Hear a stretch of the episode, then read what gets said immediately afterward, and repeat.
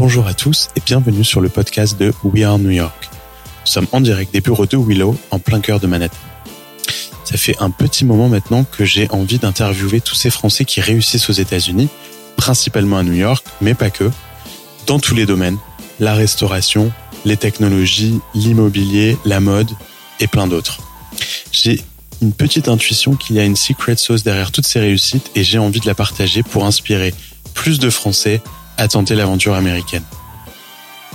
Je suis moi-même aux États-Unis depuis 14 ans maintenant, papa de 4 enfants et entrepreneur et investisseur dans la tech depuis un petit moment déjà.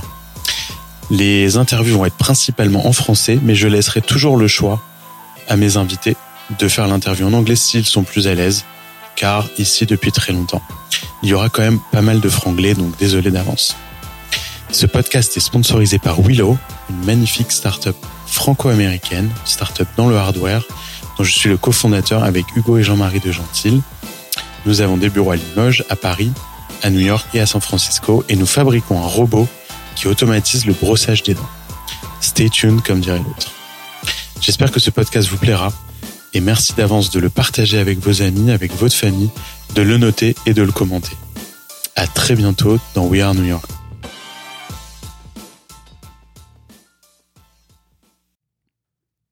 Bonjour à tous et bienvenue dans ce nouvel épisode de We Are New York. Alors aujourd'hui, je suis euh, accompagné de Fabrice Sergent, que je connais depuis quasiment mes tout débuts à New York, puisque euh, j'ai travaillé euh, pour Jérémy Bérébi avant dans une boîte qui s'appelait Zlio, et on était hébergé chez toi, chez Selfish. Et eh oui, bonjour Ilan. Salut Fabrice, merci de, de m'accorder du temps. Euh, je vais commencer par euh, présenter très très succinctement ton parcours et puis après on va rentrer euh, dans le vif du sujet. Euh, tu as un parcours qui est assez dense, donc on va essayer de focaliser sur euh, sur les expériences que tu as eues qui, qui vont intéresser tout le monde. Alors, tu as un profil MBA, alors Institut des mines télécom, c'est comme ça que ça s'appelle, en France. Et puis ensuite, eh ben, tu as monté Club Internet. Alors, je, commence par le dire dès le début, mais toutes tes expériences se sont faites à deux avec ton associé Julien, qui t'a d'ailleurs accompagné euh, euh, toutes ces années. Et c'est un, ce sont à chaque fois des expériences euh, professionnelles à deux.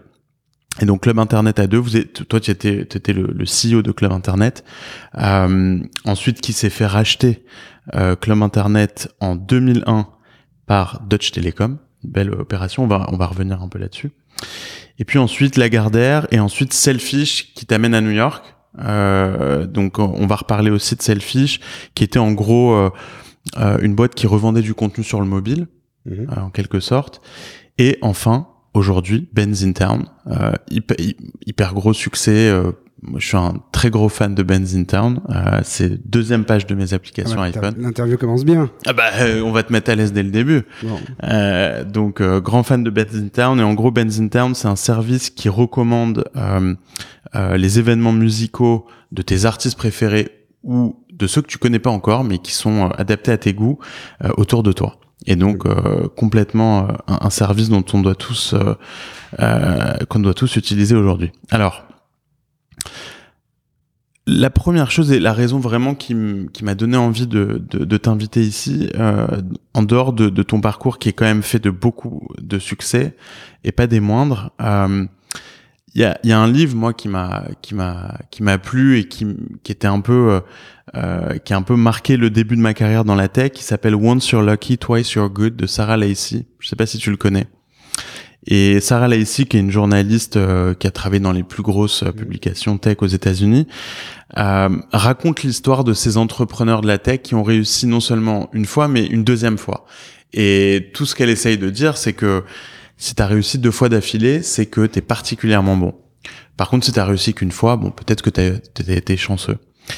Mais en dehors de, de, ces plus, de, ces, de ces différentes réussites chez toi, euh, ce qui est intéressant, c'est que tu as été quand même au top de la vague de ces grosses tendances, fournisseurs d'accès, contenu sur le mobile et maintenant la musique. Euh, et on parle de Club Internet, c'était il, y a, il y a 20 ans. 95, oui. Ouais, donc c'était il y a un moment. Et aujourd'hui, euh, alors dans tes dernières distinctions, tu as été élu un des one of the most creative people in business en 2018 chez Surface Company. Euh, c'est une sacrée euh, reconnaissance du, du, business de la musique ici. Comment tu fais pour être euh, au-dessus de, de, pour pour surfer toutes ces vagues euh, après ces années? Il y a un moment où où, où c'est pas compliqué de d'inventer les tendances? tu, tu, fais forcément un raccourci parce que il y a deux dimensions. Enfin, il y a forcément une dimension où tu sais bien que ces réussites sont toujours couplées d'échecs. C'est-à-dire que ce sont des séquences dans lesquelles euh, on, passe beaucoup de temps à échouer avant, avant de réussir. Et, puis on a aussi des échecs. Euh, évidemment, on retient plutôt que les réussites, mais c'est un, une, une succession d'apprentissage.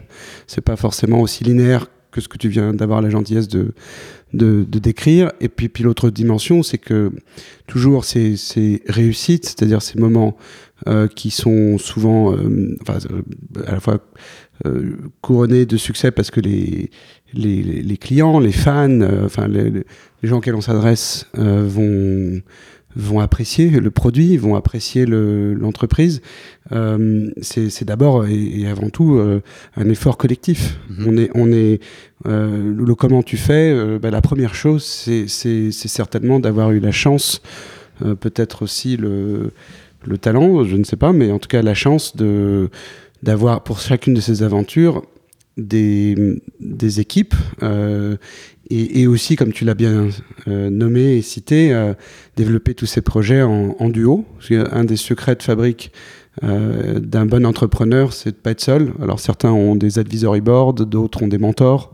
On peut avoir tout ça. Moi, j'ai en plus eu la chance de vivre, j'ai la chance de vivre toutes ces aventures avec Julien, Julien Mittelberg, qui est mon, associé bien sûr, mais qui est aussi mon meilleur ami, qui, qui, et, qui, fait que dans les moments aussi bien de conquête et de succès que les moments surtout les plus difficiles, qui sont parfois euh, très difficiles, comme tu sais, quand on est entrepreneur, euh, bon, bah, qui, qui est un, une des clés de ce succès.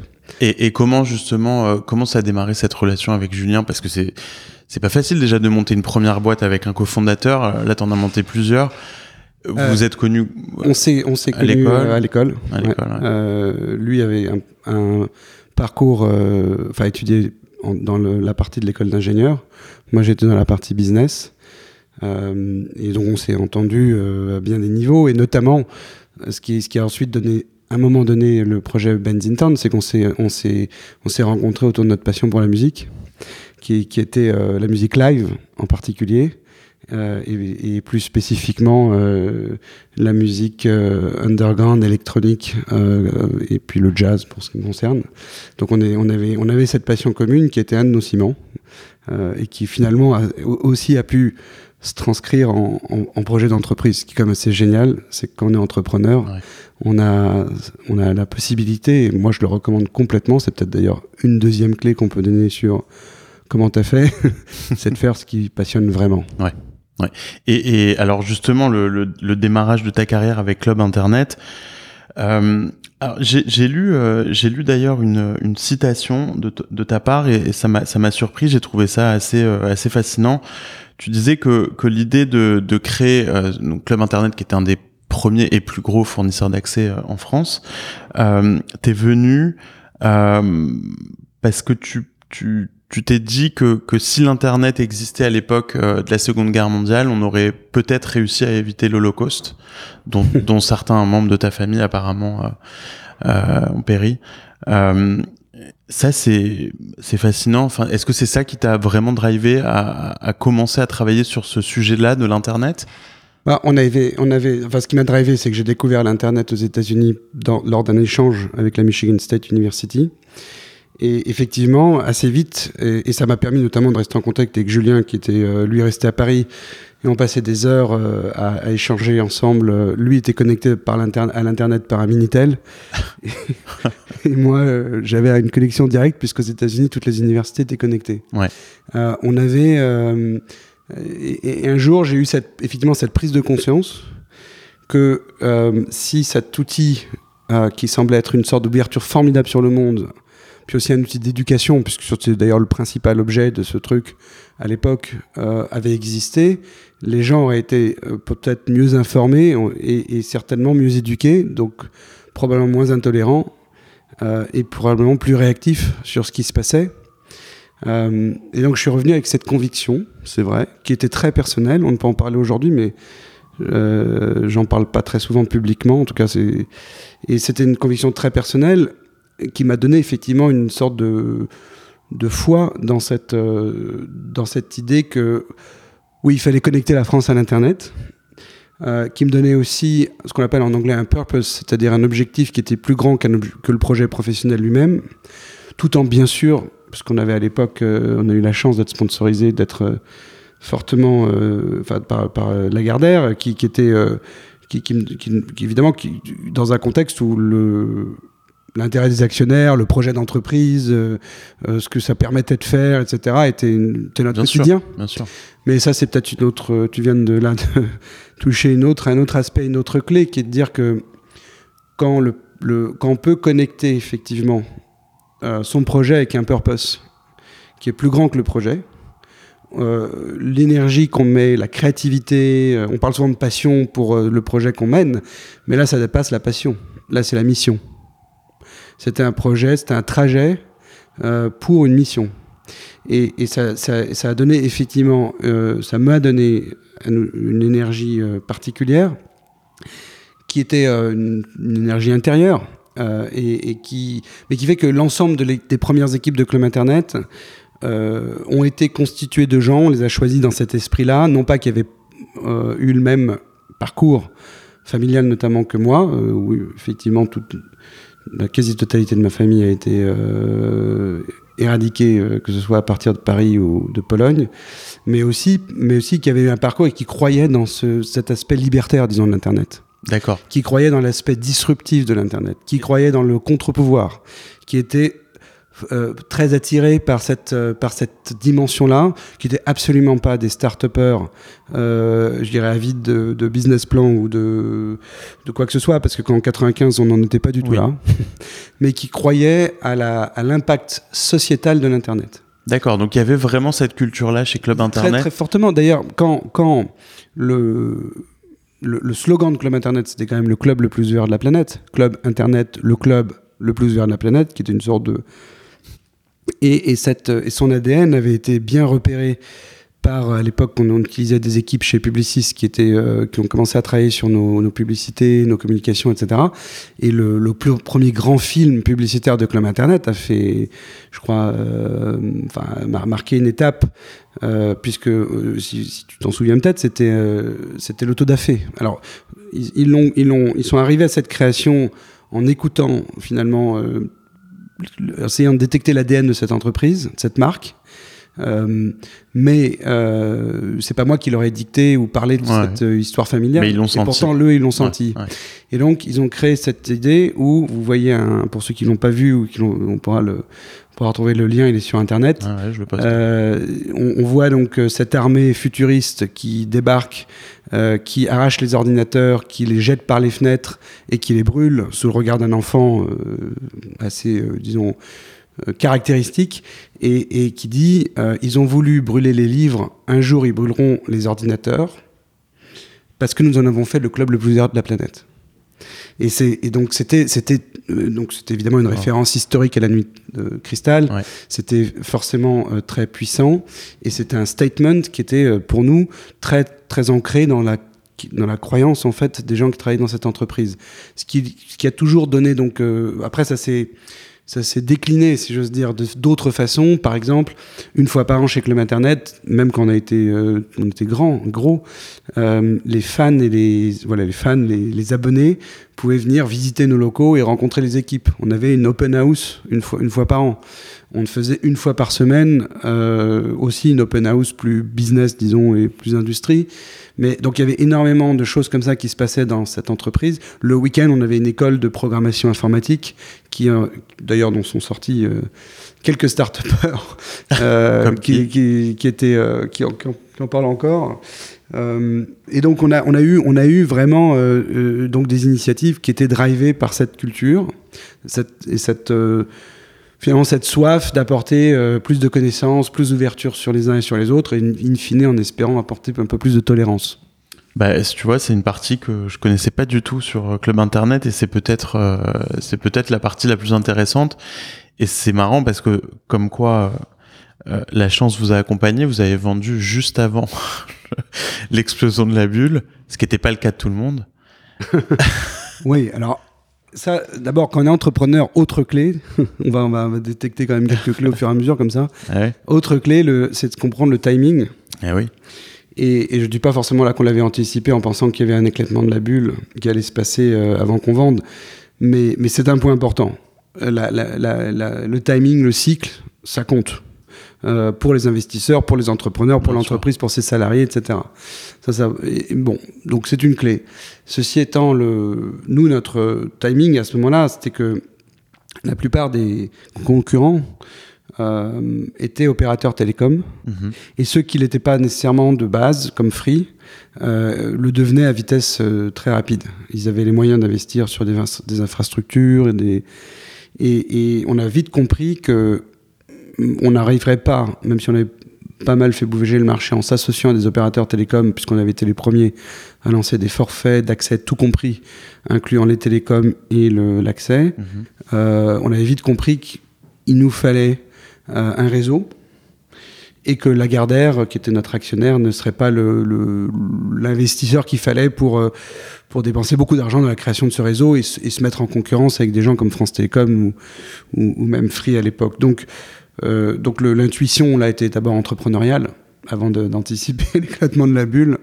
Ah, elle tu n'avais pas anticipé du tout d'ailleurs ou? Si, évidemment qu'ayant commencé, euh, parce qu'on n'avait pas fait que Club Internet comme entreprise à cette époque-là, on avait par exemple le studio qui était une des premières et des plus mhm. grandes web agencies, certainement de mon point de vue la plus créative euh, de Paris. Hein. Je veux dire, bon, on a bien vu en fait que un emballement produisait, on a vu que les valorisations devenaient folles. Euh, euh, nous qui étions toujours drivés par ce, ce purpose, par cette ambition de connecter la France et de...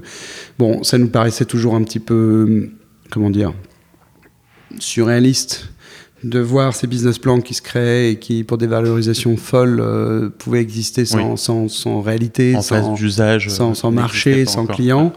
Bon, donc, moi, je croyais fondamentalement, je n'ai jamais pensé, euh, contrairement, euh, enfin, que l'internet allait disparaître au moment où la bulle s'est effondrée, parce que je voyais bien qu'il y avait de plus en plus d'abonnés à Club Internet et que l'accélération, enfin, le nombre d'abonnés accélérait et ne se ralentissait pas.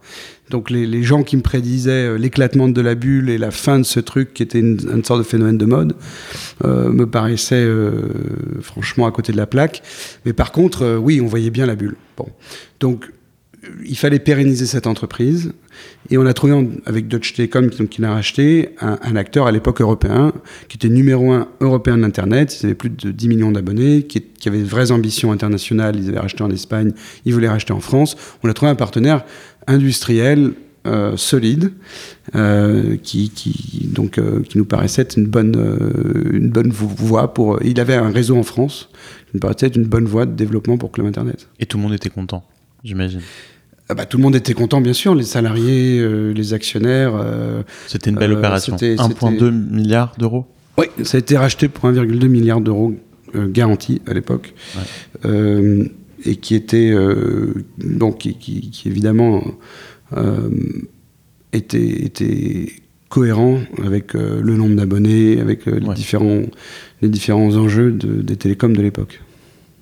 Magnifique. Et donc après, tu as passé un moment chez Lagardère Active euh... J'ai toujours été, parce qu'en fait, Club Internet a été euh, démarré, même si c'était une entreprise qui était gérée de façon indépendante et qui n'a jamais été intégrée euh, dans, dans, dans, une des filiales ou, du, de, de, Lagardère. Ils étaient actionnaires. Notre, notre, notre actionnaire était Lagardère. D'accord. Moi, j'ai été soutenu par Arnaud Lagardère, par Jean-Luc Lagardère, par Philippe Camus, par Dominique Dinin, donc les, les, dirigeants de ce groupe. On était, on était directement rattaché à cette, mhm. euh, cette euh, holding. Mhm. Euh, J'étais fasciné par la dimension entrepreneuriale de ce groupe qui a toujours euh, su bâtir des, et innover de façon absolument incroyable dans, dans, dans, les années précédentes. Et donc, culturellement, il y avait un très bon fit.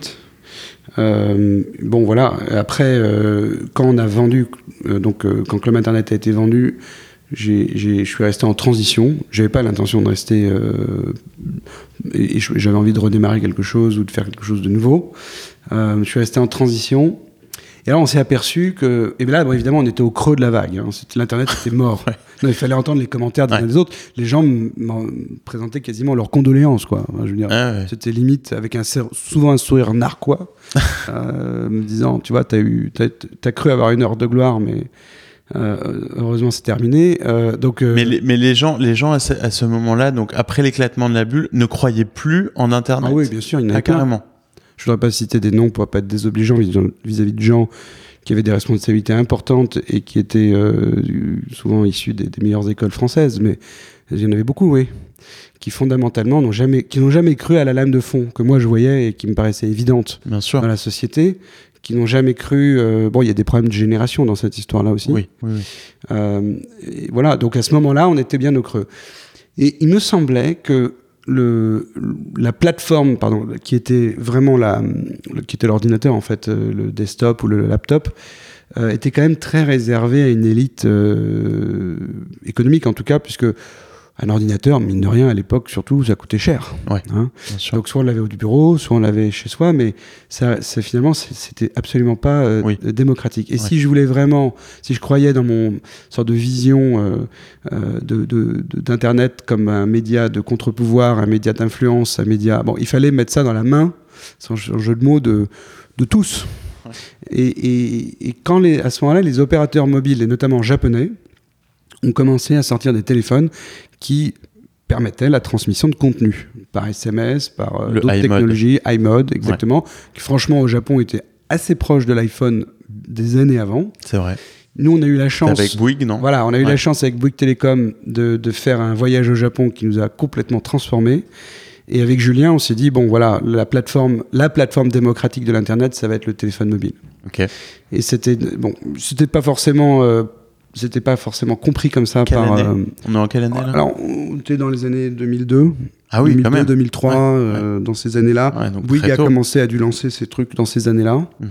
Euh, on a été son premier partenaire. On a utilisé des contenus de la Gardère. Bah, la Gardère avait des guides de tourisme, avait Pariscope, avec des choses comme ça qui étaient, qui étaient très, finalement bien adaptées à ses consommations mobiles. Euh, et on a commencé comme ça. Et cette. Euh, tu distribuais des contenus de la Gardère Ouais, sur le mobile. Sur, euh, via via l'e-mode de Bouygues Télécom. Exactement. Et on avait racheté une petite agence de sortie spectacle, d'information sortie spectacle qui s'appelait Plurimédia, qui s'appelle toujours d'ailleurs Plurimédia, ouais. qui fait, et, qui nourrissait les, les, journaux, les sites web, et donc grâce à nous les opérateurs mobiles, de contenus liés aux horaires de sortie de films, de concerts, euh, je veux dire, ce secteur-là, on a commencé à le connaître à ce moment-là. Ouais. Benzington est venu bien après, mais, mais on connaissait bien euh, ce truc-là. Et notamment, on avait, euh, c'était une agence qui fournissait Halluciné, mhm. une entreprise que j'ai toujours adorée, respectée, dont les fondateurs et entrepreneurs étaient vraiment super. Et, et donc Halluciné, bon, était la marque grand public, mais, mais le contenu, une grosse partie du contenu venait de cette agence-là. Et ça m'avait toujours marqué. On a, on a, je pense, appris de ces, ces moments-là euh, dans nos décisions qu'on a prises plus tard pour, pour Benzington. C'est marrant, c'est marrant. La boucle est bouclée. et donc, après, euh, après cette expérience-là, donc tu as créé Selfish. Tu as créé Selfish en France ou aux États-Unis? Comment s'est fait cette en bascule? fait, bah, c'est à travers ces accords avec les opérateurs, on a, on a pris conscience de l'appétit des opérateurs pour les contenus mobiles. Ouais. Et euh, cette agence, donc qui s'appelait Plurimédia, euh, on s'est dit bon, c'est peut-être le moment. En fait, elle faisait de la syndication de contenu, ce qu'on appelait à l'époque de la syndication de contenu.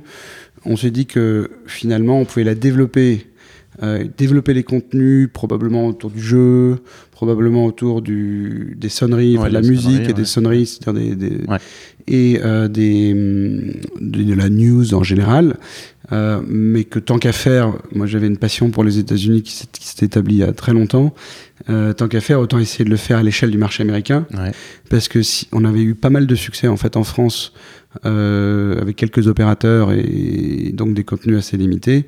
On se dit que si on, déployait ça à l'échelle américaine, on aurait, bah, une entreprise qui serait voilà, on a, on, a, on a suffisamment importé de technologie américaine vers la France pendant des années pour avoir l'envie d'importer ou de, bah voilà, de conquérir euh, un peu le marché américain en venant de France. Et surtout que euh, je pense qu'on parle d'un moment où l'Europe était en avance par rapport aux États-Unis sur le mobile. Absolument. Ouais. L'Europe avait cette euh, norme GSM qui en faisait un, un, leader. Enfin, en tout cas, il avait un, énormément d'avance. Il avait, c'était une norme qui permettait au téléphone de s'interconnecter, donc d'échanger, notamment des SMS. Euh, les États-Unis avaient, quand on est arrivé, 13 opérateurs mobiles qui ne, se, qui ne pouvaient pas se parler, qui ne communiquaient pas. Donc il y avait, c'est vrai, un, un, une opportunité qui était aussi liée à, leur, euh, à l'archaïsme de leur technologie. Ouais. Ouais. Et qu'ils ont rattrapé très très très vite. oui, mais ils ont, ils ont, ça nous a, ça nous a paru, euh, ça nous a paru excitant, franchement, de, de, de, se dire que la France et l'Europe étaient en avance. Ouais. Euh, le Japon, en fait, était vraiment très en avance. Si on regarde Oui. les choses vraiment comme elles sont. Ouais. Euh, et on a, on a donc bah, décidé de, de, de relocaliser en fait Selfish, Ouais. qui avait donc été créé finalement en France, de la, de la, de la relocaliser, d'en faire son siège à, à New York, Ouais. de garder les activités bien sûr en France et de continuer de les développer.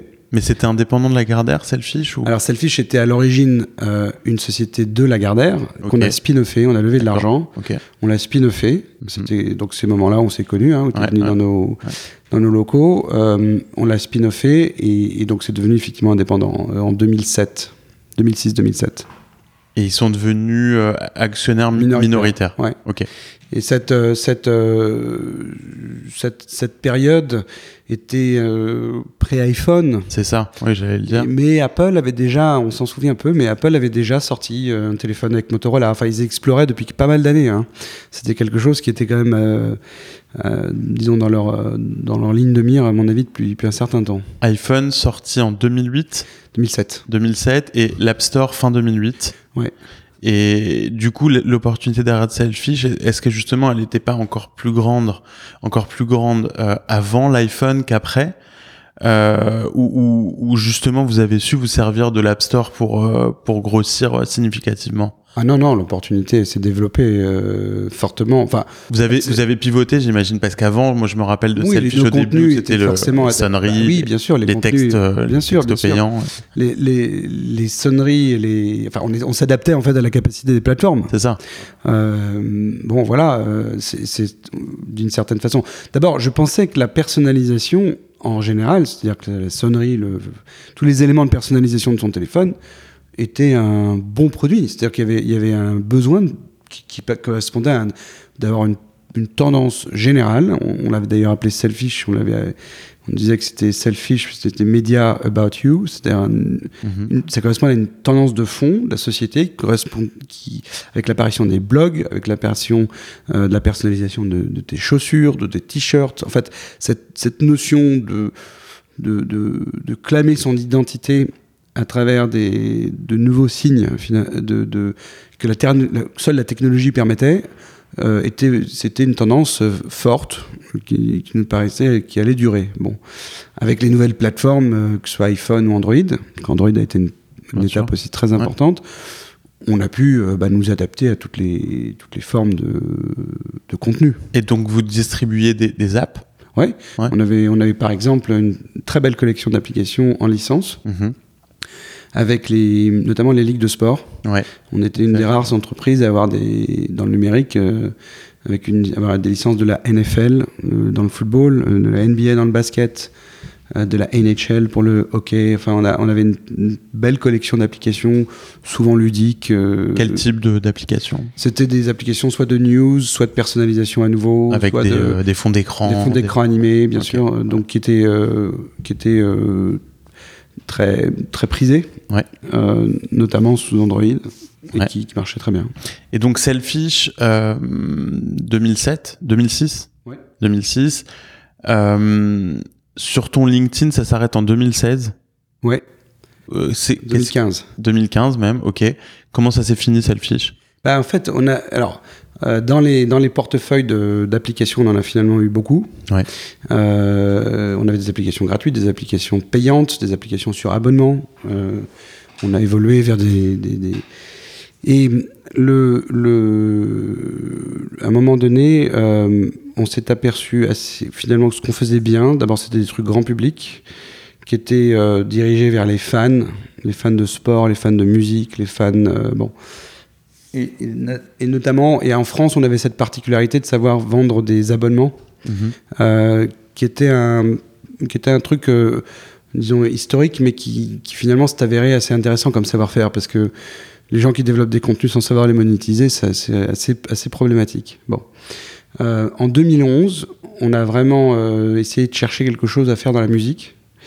Et c'est comme ça qu'on a identifié une petite application Facebook qui s'appelait Benzine Down, Ouais. Qui permettait aux artistes de poster leur date de tournée auprès de leurs fans, qui était très, euh, enfin c'était tout petit et c'était assez euh, limité, mais, mais on avait trouvé que l'équipe était super, trois personnes, on a trouvé que le nom était top, et on s'était aperçu qu'il n'y avait pas de d'équivalent de Fandango euh, dans le domaine de Fandango ou Halluciné, pour, Ouais. pour- pour revenir sur ce qu'on connaissait bien, dans le domaine de la musique et des concerts. Donc on a voulu racheter cette euh, petite technologie Facebook et, et, euh, et on l'a euh, convertie en application mobile Mhm. pour en faire une de nos applications. On avait Ça, certainement ouais. 50. Au sein de Selfish. Voilà.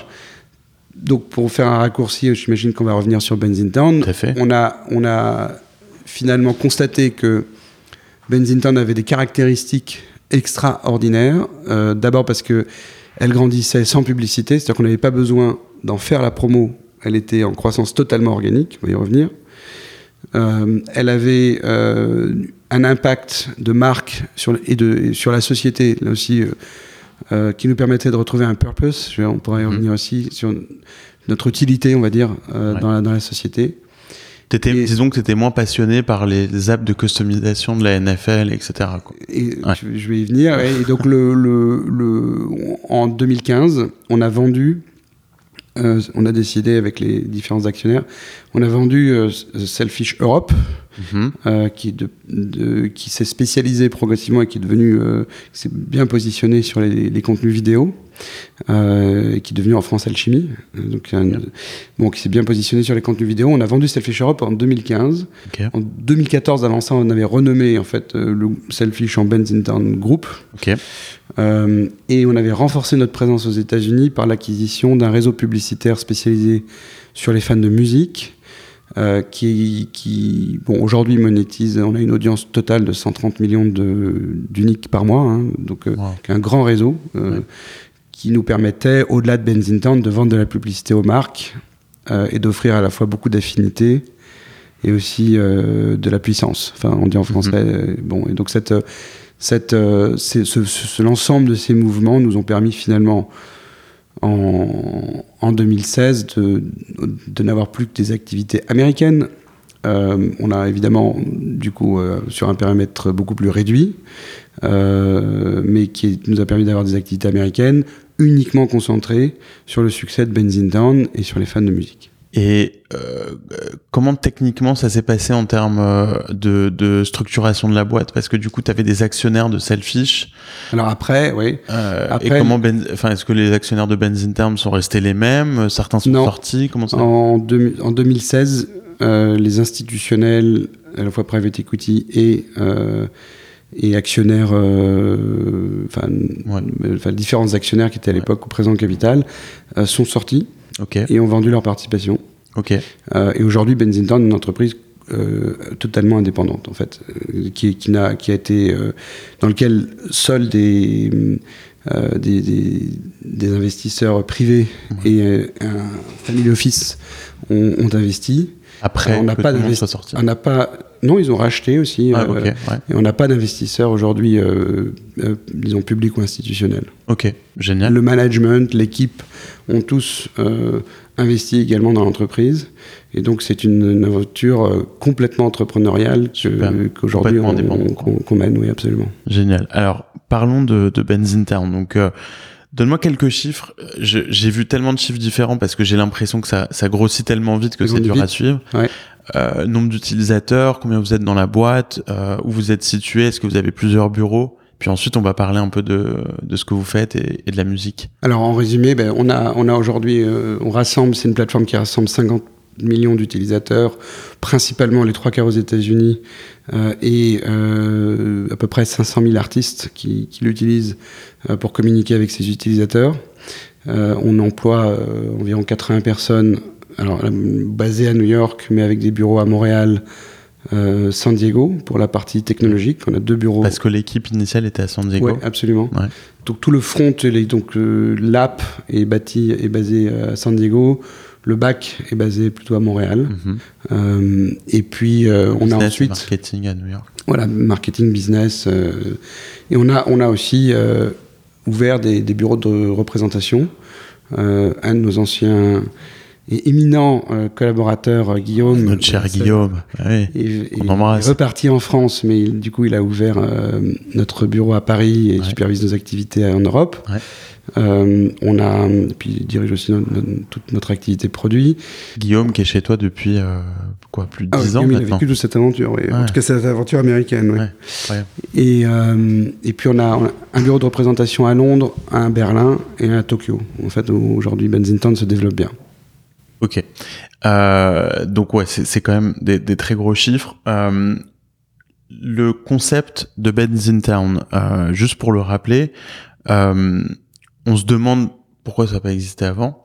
Alors moi, je me rappelais d'une app qui s'appelait Songkick. Je parle au passé parce que j'en entends plus du tout parler. je l'utilise plus du tout. Je sais même pas si elle existe encore. C'est encore un de vos concurrents, Songkick? Bah, on a plein de concurrents. Enfin, euh, et d'ailleurs, euh, oui, la réponse est oui, elle existe toujours. Elle a été rachetée par Warner, en fait. Ah, d'accord. Euh, mais effectivement, Sankik a été connu parce qu'ils ont, ils ont, ils ont commencé à peu près en même temps. Simplement, ils se sont concentrés plutôt sur le web que sur le mobile et nous, on a tout misé sur le mobile. On peut dire d'ailleurs, que de ce point de vue-là, parler de cycle et d'entrepreneuriat, parce que euh, si, si la clé c'est de bien comprendre les cycles, je pense que nous, au moment où on a foncé sur le mobile avec Benzington, on était un peu en avance de phase. On, était, Ouais. on, on a fait ça un peu tôt. On n'a pas assez parié sur le web. Pour des gens qui étaient issus à l'origine du web, c'était un peu particulier, mais on faisait tellement de mobile que bon, on a, on a, on a tout concentré sur le mobile et je pense que on a probablement eu tort en fait. Euh, bon, ceci étant, donc euh, du coup, nos, nos concurrents eux sont restés un petit peu sur le sur le web, sont plus restés fo- focusés sur le web. Ouais. Et on a bénéficié évidemment de l'envolée du mobile. Bon, moi je pensais que le mobile était le, le device de choix pour ce type d'application, puisque par définition un guide, Musique, euh, la musique, un guide, sur ton mobile. un guide, tu veux le consulter en mobilité même. Oui. Même Pariscope était suffisamment petit pour le mettre dans sa poche. Ouais. Donc si tu veux, il, Oui, fallait, oui, oui. il fallait quand même être relativement mobile pour créer un guide de, de spectacle. Euh, Après, la beauté du modèle, juste pour ceux qui connaissent pas encore euh, Ben's in Town, c'est qu'en fait, tu connectes tes comptes euh, de musique et tes comptes Facebook aussi, où tu peux suivre des artistes. Donc moi, j'ai mes comptes Deezer, Spotify et Facebook connectés à Ben's in Town. Et ensuite, l'algorithme recommande automatiquement les prochaines dates de concert de tes artistes préférés. On imagine très bien pourquoi c'est mobile first.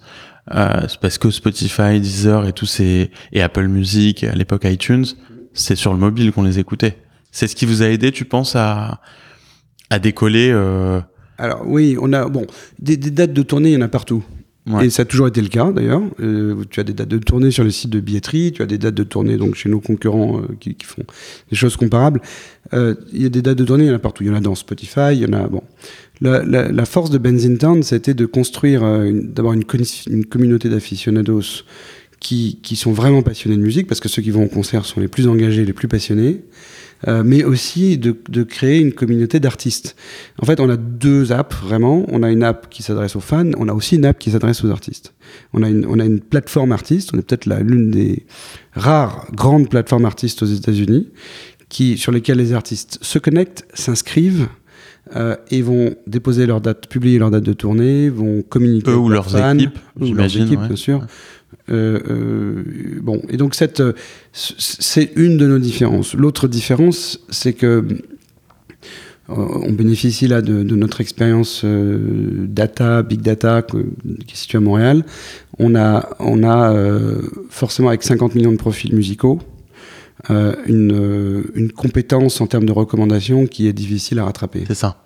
Et plus, plus on- bon, il se trouve qu'on rajoute environ 500 000 nouveaux utilisateurs chaque mois sans publicité. Je, tout- toute cette Wow. croissance a toujours été coordonnée. Complètement organique Ouais, on n'a jamais dépensé un centime pour faire de l'acquisition. sur euh, pour Benzington. Donc 50 millions de profils, c'est de son Ça vient d'où en fait Très authentique, très organique. Quand tu dis organique, c'est quoi? C'est des euh, referral links euh, que tu vas poster? C'est Tu as, tu, tu as toutes les. des les- articles de presse qui parlent de vous? C'est... on, a, on, a, on, a, on a un faisceau de.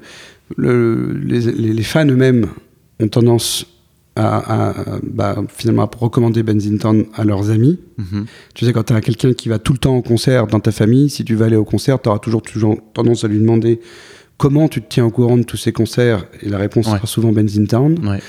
Euh, le deuxième, la deuxième source d'acquisition sont les artistes. Les artistes eux-mêmes ont compris que euh, les aidait à être soit découverts, soit pour les très grands, à, à vendre plus de tickets. Il faut quand même voir qu'aux États-Unis, 40% des inventaires restent invendus en moyenne dans les concerts. C'est un manque à gagner pour les artistes chaque année de plus de 2 milliards de dollars. Et donc les artistes ont Oui. un intérêt évident à, à pousser les fans à s'inscrire sur Benzington, de sorte que la prochaine fois qu'ils passeront en ville, euh, ils pourront les connecter, les contacter et leur vendre ou les alerter sur le fait qu'ils qui des en concert. Ouais, Parce que c'est vrai que ça peut arriver souvent de s'apercevoir que tu as raté un concert d'un artiste Ah, que t'aimais juste parce que C'est ça terrible ce sentiment. C'est terrible, c'est horrible. arrive au bureau et on te disait Ah, je suis allé à tel concert. Ah, c'est horrible.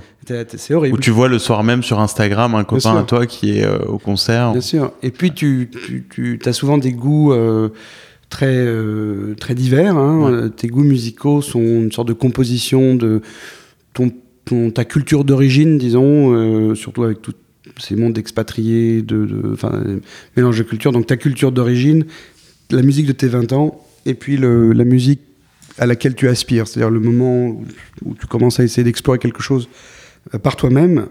Donc ça fait beaucoup de choses à suivre et il y a des- il y a guère que les, les gens vraiment très passionnés qui vont aller chercher. Oui, euh, oui, Bon, donc on n'a pas tous le temps de faire ça, on n'est pas forcément. euh, bien sûr. et, et oui, donc nous, on, nous on a, on a cette capacité à alerter, les artistes l'ont comprise et du coup, ils ont été nos principaux prescripteurs. C'est notre force. On a, Ouais. on, a, on a deux missions aider les fans à aller voir plus de shows et à découvrir plus d'artistes.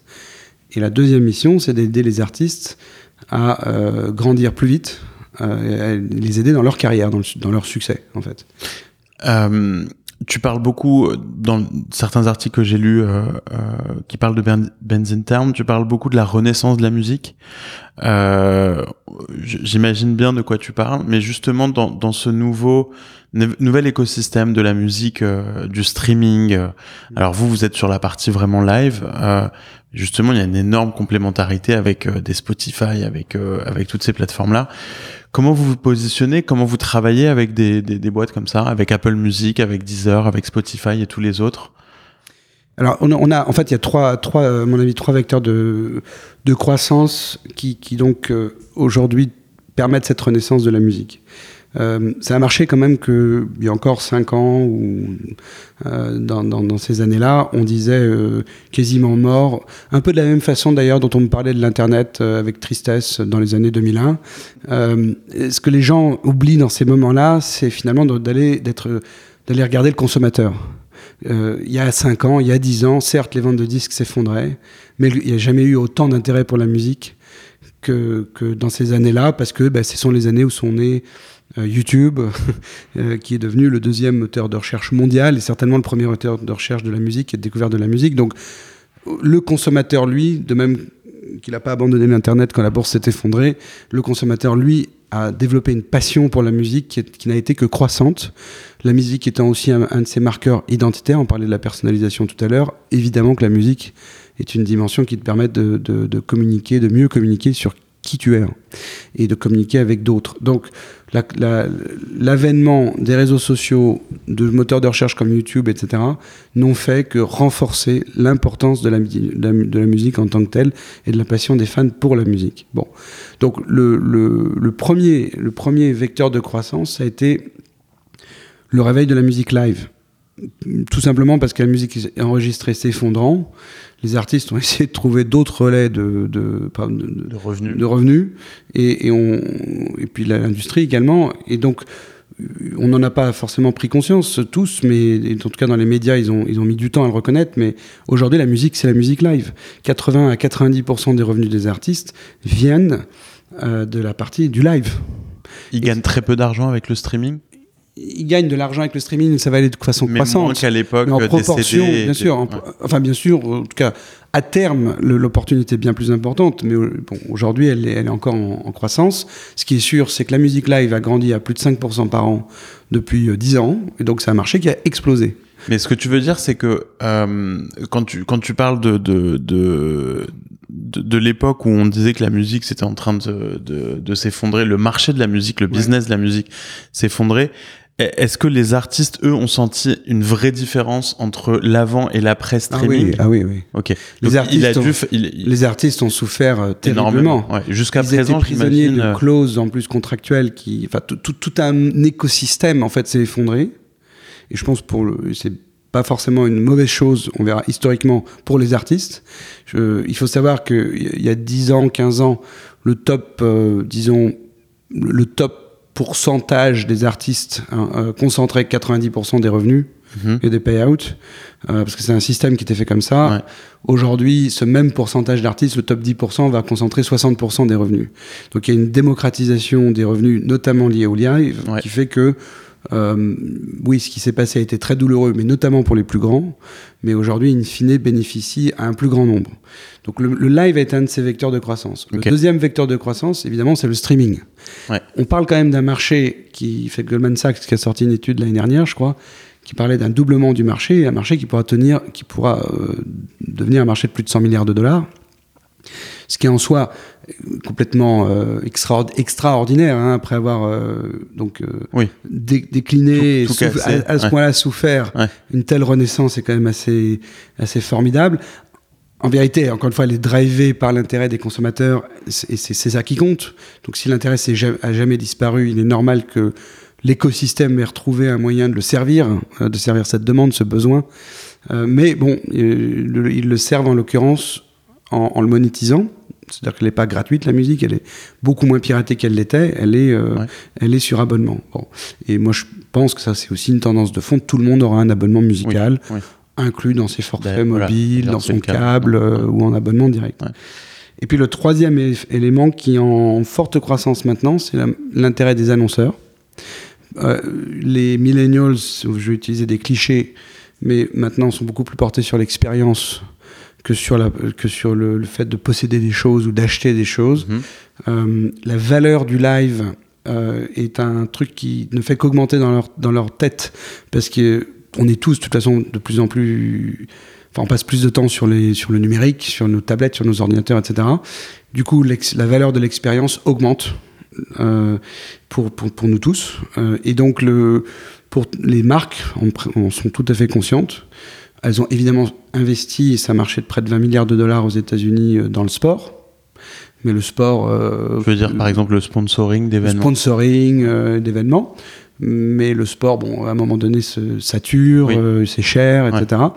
Et, et donc, elle, se- elle réalise que finalement, euh, soutenir les artistes, euh, sponsoriser des festivals, s'insérer, en fait, créer des événements avec les fans, entre les artistes et les fans, c'est une autre moyen de communiquer euh, de façon assez authentique avec cette cible de millénial qui, est- Oui. qui est si importante pour Bien sûr. Et comment elles soutiennent les artistes, par exemple, euh, concrètement, quel type de campagne une marque peut avoir avec un artiste? Alors, justement, on est passé d'un. Enfin, traditionnellement, on, parle- on parlait plutôt de, de sponsoring d'événements ou d'artistes ou d'endorsement, comme on dit aux États-Unis, sur des très grands artistes. Ouais. Beyoncé, euh, etc.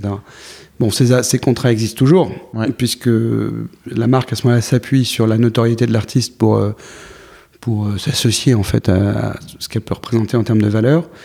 Non, ce qui est intéressant, c'est de voir l'effort que les marques mettent dans euh, les, spon- les, les festivals. Le Mhm. développement des festivals ces Ouais, dernières années est quand même ouais. très important.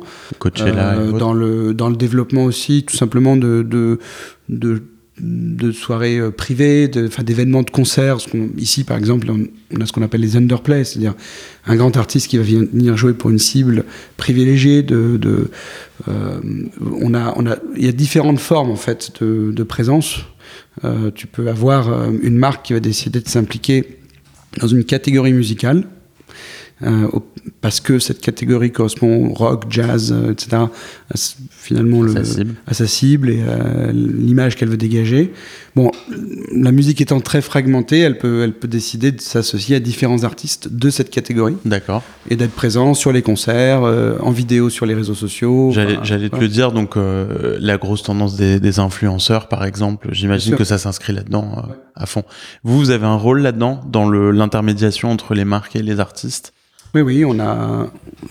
donc, Benzington a aujourd'hui euh, euh, deux sources de revenus principales. Hein. C'est d'abord, on, envoie. Euh, entre 1 et 2 millions de personnes au concert chaque mois et donc on est, on est rémunéré sur chaque vente de billets. On vend pas nous-mêmes des billets, on n'est pas marchand. C'est avec Ticketmaster Avec tout, on a des accords avec 123 sociétés de billetterie dans le monde. Ok. Et, donc, évidemment. Vous pouvez pas être marchand? On est le premier partenaire américain de Ticketmaster, qui, est le, principal billetterie aux États-Unis, mais on est, on est évidemment connecté avec toutes les billetteries. On a cette euh, position de neutralité qui nous permet de travailler avec tous les labels, tous les artistes, un choix stratégique, toutes les sociétés de billetterie. Donc, c'est important pour nous. Euh, donc on, on, est, on a ça, cette première source de, de revenus. La deuxième source de revenus, c'est la publicité, qui est de loin la plus importante. D'accord. De, façon, dans un rapport très important. La publicité, enfin, la publicité, donc cette capacité finalement à connecter les marques avec les fans de musique. Bon, il y a bien sûr les marques, les annonceurs qu'on appelle captifs en français, c'est-à-dire les, les, labels, les promoteurs de concerts, mhm. euh, euh, tous ces gens-là. Tu as des annonceurs, je dirais, semi-captifs qui sont les sociétés de streaming, nos principaux clients. Ça a été notre, notre pari hein, de, de, développer des relations directes avec euh, les, principaux, les principales sociétés de streaming. Euh, on, a, on, a, on a travaille maintenant avec elles dans plus de 29 pays. Et Comment Ça prend quel format en fait? Tu peux, bon, par exemple, on a intégré dans Benzington la possibilité d'écouter de la musique. Euh, de façon native. Bon, comme on fait beaucoup de recommandations, tu vas, tu vas forcément avoir envie, de découvrir l'artiste. Ouais, bon, je trouve que tout le monde n'est pas abonné à, une société de streaming. Nous, on l'est tous parce qu'on vit dans cet écosystème surconnecté de technologie, mais les, les, les gens, le consommateur euh, moyen, disons, n'est pas forcément abonné. Donc à ce moment-là, on lui propose un abonnement. Euh, et on a, je disais, ce réseau publicitaire qui touche 130 millions de, musique, de fans de musique par mois au niveau international. Donc on, on est forcément bien placé pour recommander l'abonnement à une société de streaming. Et puis on a bien sûr les marques. Alors euh, prenons euh, les hôtels euh, Aloft, qui sont une filiale de mhm. Marriott. Aloft a décidé l'an dernier de transformer le hall de ses hôtels en, salle de concert. Et en, en essayant d'identifier des artistes émergents, de les sélectionner, de les, de les faire coacher par, un, en l'occurrence, un, un, groupe de musique qui s'appelle Ex Ambassador, qui était, qui était issu d'Universal Music et, et puis in fine d'en sélectionner pour, euh, pour que le gagnant de ce concours national euh, euh, soit, soit signé par Universal, soit soutenu par Benzington pour ses tournées aux États-Unis. Bon, il y avait comme ça un certain nombre d'atouts.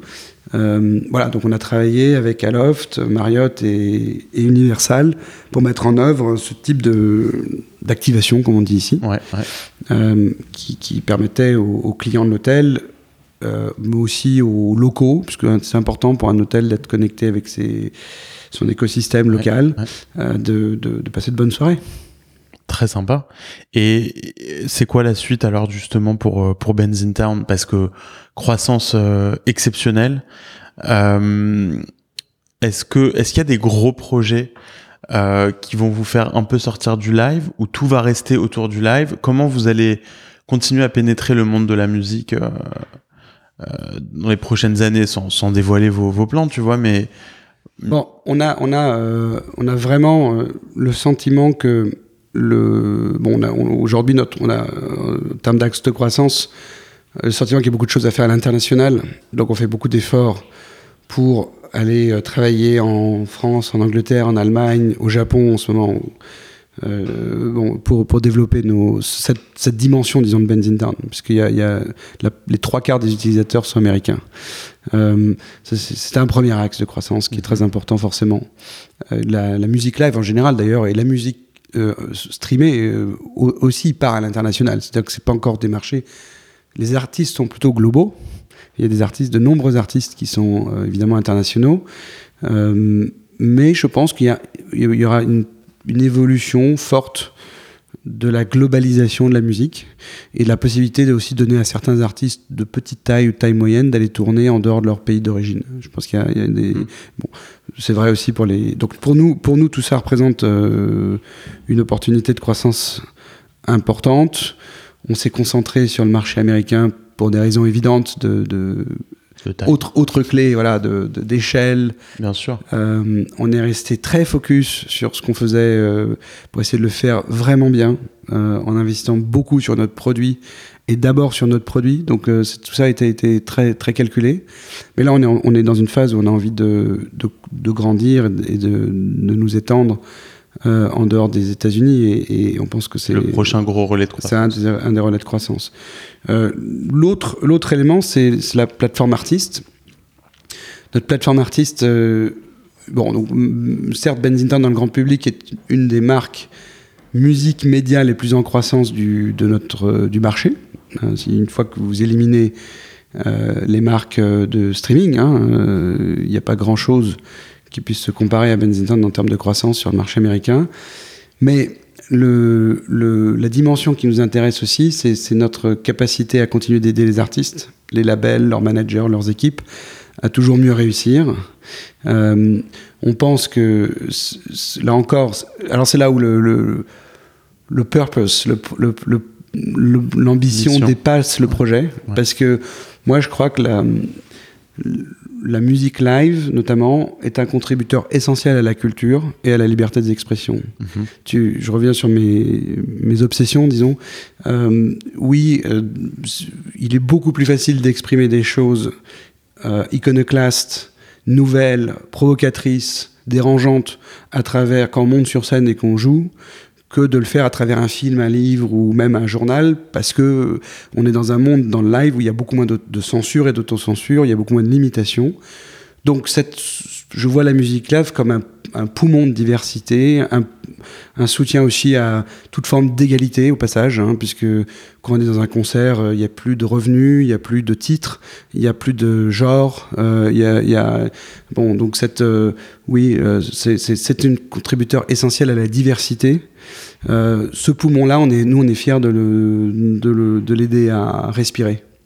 Et cette, euh, cette respiration, on veut, l'amplifier en donnant toujours plus de, de fonctionnalités aux artistes, euh, toujours plus de, de, contenu aussi. et d'ailleurs, on est en train de, de, procéder à une acquisition dans le domaine du blogging qui, qui va permettre aux artistes de toujours apprendre et, mieux comprendre en fait comment utiliser ces nouvelles technologies parce que ils ont l'opportunité euh, pour garder leur indépendance, y compris leur expérience d'expression. Ils ont la possibilité de tourner par eux-mêmes, ils ont la possibilité de gérer leurs propres droits, ils ont la possibilité de promouvoir leur propre carrière sans forcément passer par des par les, chemins les plus euh, les plus traditionnels. Donc euh, cette dimension, moi, me, une dimension qui m'intéresse le plus sur Benzington, c'est de d'aider ces milliers de petits entrepreneurs, créatifs de surcroît, qui, euh, qui vivent vraiment la vie d'entrepreneur. Ceux-là, ils la vivent.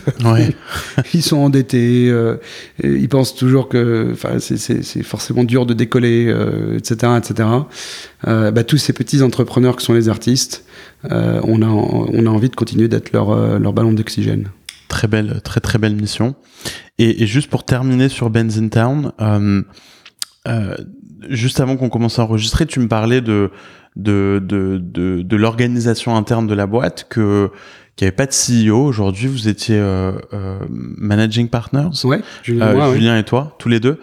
Tu peux me parler très très rapidement de, de votre façon de vous organiser, de, de l'organigramme de la boîte? Apparemment, c'est une, c'est, un peu original. on est assez, euh, euh, disons, fier de, de la, la, façon dont on a évolué. On a on a eu euh, la chance d'avoir euh, un nouvel investisseur donc, qui, a, qui a vraiment euh, apporté en termes de, de, technique de management et de philosophie. il s'appelle, c'est aussi un entrepreneur français d'ailleurs qui s'appelle Michael Ohana, qui mhm. avait créé une société Cross Knowledge dans le ah domaine du e-learning, très très très grand entrepreneur.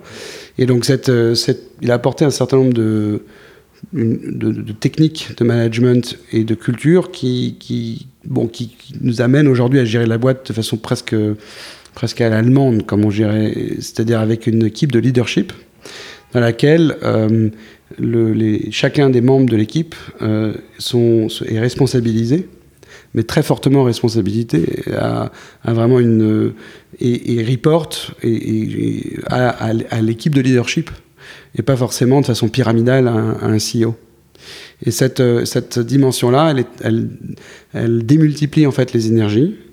Elle a la, créativité de chacun. Euh, et pour une entreprise de taille, de petite taille comme, comme nous, hein, on est resté finalement de taille assez petite. Euh, je pense qu'elle extrait en fait le, le, maximum de contribution euh, de chacun des membres de l'équipe. Et cette, euh, cette, moi, explorer, en fait, euh, continuer d'explorer euh, cette, l'entrepreneuriat de façon générale, puisque c'est un peu le thème de ton, mmh. euh, je trouve, fait partie du plaisir de l'entrepreneur. Ouais, ouais complètement. Parmi les plaisirs de l'entrepreneur, on a évidemment de, de, de, suivre ses passions, on a ses purposes que je décrivais, on a les gens qu'on rencontre, les mentors, les advisors, les investisseurs, bref, des gens formidables souvent. Mais on a, mais le, moi, la principale passion euh, en tant qu'entrepreneur, je dirais, c'est, c'est quand même l'interaction avec, euh, avec les individus qui constituent l'équipe. C'est, cette aventure, cette dimension humaine de l'aventure qui, qui, la rend absolument enfin, fascinante. Et, voilà, euh, même, même en ayant créé plusieurs euh, sociétés et les ayant développées, on prend encore du plaisir euh, à expérimenter et, et, à vivre ces aventures différemment. Et, et, et pour terminer, euh, New York, euh, dix ans après, toujours heureux ici. Toi, toi, t'as décidé d'habiter en dehors de la ville. Ouais. Euh, t'es upstate New York, c'est ça? Non, non, je suis en, enfin, dans le Westchester, c'est un... Westchester. Ça s'appelle pas, Upstate. Ça. Ah, je, je non, Upstate, ça donne l'impression. C'est un peu ouais, plus haut. Ouais, ouais. ouais. On n'est pas. Euh... Ouais, tu vois, je, je connais pas. On est dans la grande. Bien. On est dans la ce qu'ils appellent la banlieue de New York, disons. Oui, Westchester, c'est euh, c'est quoi, 30-40 minutes en train euh, pour rentrer, arriver à Grande Centrale. Ouais. Et et t'es toujours amoureux de cette ville? Est-ce que tu te vois ici toujours dans 10 ans, dans 20 ans Je sais pas, je sais pas répondre à cette question et j'ai fondamentalement pas forcément envie d'y répondre parce que c'est pas ma forme d'esprit. Donc le, le j'espère que dans dix ans, etc., j'aurai toujours envie de découvrir, d'explorer, de, de, de d'avoir cette, cette euh, comment dire cet instinct ouais. de, de d'aventure, projet de pas si loin. Mais mais par contre euh, sur la ville elle-même, oui, elle a elle a elle a fait qu'évoluer probablement en mieux. Euh, elle s'est développée, elle est devenue beaucoup plus euh, technologique d'ailleurs. Hein. Elle, elle, est maintenant vraiment en concurrence avec les Silicon Valley euh, pour les talents mmh. tech, elle est pour les investissements. Elle a, elle est évidemment, c'est évidemment le, le, la capitale mondiale de, de, la musique et de, de la culture d'une façon assez générale d'ailleurs. Los Donc, Angeles, c'est pas trop euh, en concurrence avec New York euh, si. là-dessus? Si, si c'est aussi important. Oui, ouais. mais, mais, ma, mais la ville qui me passionne, c'est New York, oui. Ouais, ouais. Pour, pour, toutes ces dimensions, par sa diversité, par la diversité des gens qu'on rencontre. Moi, j'aime la différence. C'est ce qui me passionne, c'est ce que je recherche chez les gens. Et donc, New York, bah voilà, c'est une ville qui est différente et c'est une ville qui est faite de gens différents. Ouais. Euh, donc, on a, je pense qu'on n'en finit pas de, de l'explorer et, de la, et de la consommer avec gourmandise. Ouais, on est bien d'accord. On est bien d'accord. Ben écoute, euh, merci beaucoup, Fabrice. C'était un superbe, super moment avec euh, toi. Merci, Lan, de, de nous avoir d'avoir pu avoir cette conversation. Et oui, et puis un, un clin d'œil évidemment à Julien, ton cofondateur, avec qui euh, tout a été possible. Absolument. et merci à tous d'avoir écouté jusque-là. 5 étoiles sur votre application de podcast favorite, ça nous aidera beaucoup. Merci beaucoup et à bientôt dans We Are New York.